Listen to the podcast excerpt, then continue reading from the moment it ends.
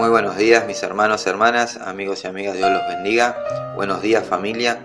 Hoy queremos compartir con ustedes, junto a mi esposa, una pequeña porción de la palabra de Dios.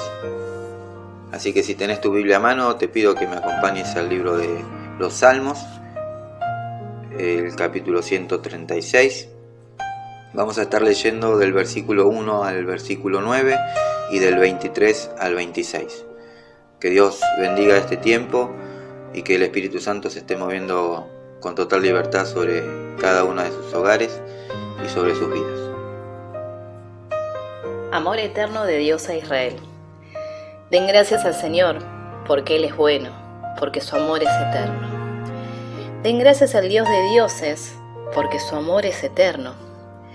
Den gracias al Señor de señores, porque su amor es eterno. Al único que hace grandes maravillas, porque su amor es eterno. Al que hizo los cielos con sabiduría, porque su amor es eterno.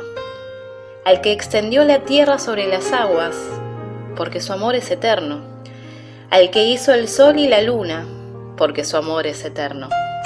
El sol para alumbrar de día, porque su amor es eterno. Y la luna y las estrellas para alumbrar de noche, porque su amor es eterno.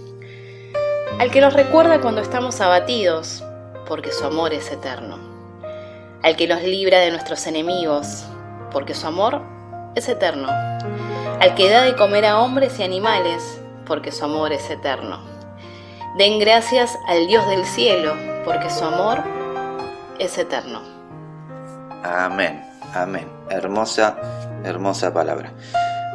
Mis hermanos, hermanas, amigos, familia.